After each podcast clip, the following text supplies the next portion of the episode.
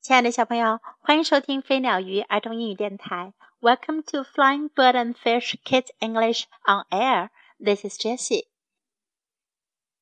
今天，Jessie 老师要继续为你讲《Little Kipper》小狗奇波和他的朋友们的故事。今天的故事叫做 had some brand new skates. 泰格有一对崭新的溜冰鞋。They are called roller blades," said Tiger. 泰格说，它们叫做单排轮溜冰鞋，much better than ordinary skates, Kipper. 齐波要比一般的溜冰鞋好多了。Look, the wheels are all in a line. 看，这些轮子都在一条线上。Tiger was not very good on his new skates. 泰格还不太会用他的新溜冰鞋溜冰呢。He kept wobbling and falling on his bottom. 他不停地摆动，还常常摔个屁股墩儿。Then he rolled off down the path, waving his arms and shouting, "Get out of the way!" 后来呀，他从小径一路滑过去，使劲挥着手，大喊道：“快让开！” He crashed into Pig, who was walking Arnold in the park. 他撞上了猪，猪正带着阿诺德散步呢。Tiger struggled to his feet and then fell over again. 泰格使劲儿的想要站稳，可还是摔倒了。I haven't got any skates," said Pig. "Can I have a go?" 猪说：“我没有溜冰鞋，我能试一下吗？”“No,” said Tiger. Tiger No, I wouldn't want you to hurt yourself. No，不，我不想让你伤了你自己。不行。”So Kipper let Pig have a go of his skates instead. 于是齐波就让猪试了试他的溜冰鞋。Pig was a terrible skater。猪可是个糟糕的溜冰者。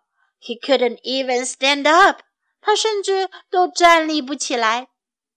What you need is practice," said Tiger. 泰哥说：“你需要的就是练习。” He was so busy telling Pig how to do it that he didn't notice himself rolling down the slope again. 他忙着告诉猪该怎么滑冰，他他自己都没注意到，他又滑下了斜坡。He crashed into a bush. 他撞进了一丛灌木中。Ow! shouted Tiger. He had hurt his thumb. 泰格叫了起来，他 的拇指受伤了。Ow! Ow! Ow! He wasn't very brave. 他一个劲儿的叫个不停，他可不是很勇敢哦。Kipper took him home for sticking plaster. 齐波把他带回了家，给他绑上了胶布。Tiger wanted some ointment, a bandage, a sling, and a sweetie too. 泰格想要一些药膏，要有个绷带，还要有一个悬带把手臂吊起来，并且他还想吃糖果。Let's go and show Pig my bandage, he said. 他说：“我们去给猪看看我的绷带吧。” When they arrived at Pig's house, Pig and Arnold were in the garden. 当他们来到猪的家里，猪和阿诺德正在花园里呢。Pig was still wearing Kipper's skates. 猪还穿着齐波的溜冰鞋呢。I want to show you something," said Pig. 猪说：“我想给你们看点东西。” He put on some music and began to skate.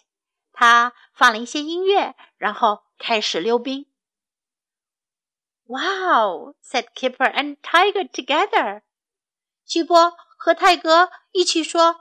哇，朱可游得真好呀！Pig had been practicing，猪一直在练习。He was brilliant，他真棒。And Arnold wasn't bad either. 就连小阿诺德也不差哟。小齐波和朋友们溜冰的故事讲完啦，我们看看在这个故事中能学到哪些英文呢 ？Brand new，崭新的；brand new，brand new。Get out of the way，让开；get out of the way，get out of the way。I haven't got any skates，我没有溜冰鞋。I haven't got any skates. I haven't got any skates. Can I have a go? 我能玩一下吗 ？Can I have a go? Can I have a go? I wouldn't want you to hurt yourself. 我不想你伤到自己。I wouldn't want you to hurt yourself. I wouldn't want you to hurt yourself. He couldn't even stand up. 他甚至都站不起来。He couldn't even stand up. He couldn't even stand up. What you need is practice. 你需要的是练习。What you need is practice. What you need is practice. I want to show you something. 我我要给你看点东西。I want to show you something. I want to show you something. He was brilliant. 他很棒。He was brilliant. He was brilliant. Okay, now let's listen to the story once again. Skate. Tiger had some brand new skates. They're called rollerblades, said Tiger. Much better than ordinary skates, Kipper. Look, the wheels are all in a line. Tiger was not very good on his new skates. He kept wobbling and falling on his bottom. Then he rode off down the path, waving his arms and shouting, Get out of the way! He crashed into Pig, who was walking Arnold in the park. Tiger struggled to his feet and then fell over again. I haven't got any skates, said Pig. Can I have a go? No, said Tiger. No, I wouldn't want you to hurt yourself. No. So Kipper let Pig have a go of his skates instead. Pig was a terrible skater. He couldn't even stand up. What you need is practice, said Tiger. He was so busy telling Pig how to do it that he didn't notice himself rolling down the slope again. He crashed into a bush. Ow! shouted Tiger. He had hurt his thumb. Ow! Ow! Ow! He wasn't very brave. Kipper took him home for a sticking plaster. Tiger wanted some ointment, a bandage, a sling, and a sweetie too. Let's go and show Pig my bandage, he said. When they arrived at Pig's house, Pig and Arnold were in the garden. Pig was still wearing Kipper's skates. I want to show you something, said Pig. He put on some music and began to skate. Wow, said Kipper and Tiger together. Pig had been practicing. He was brilliant. And Arnold wasn't bad either. The end of the story, and time to say goodbye.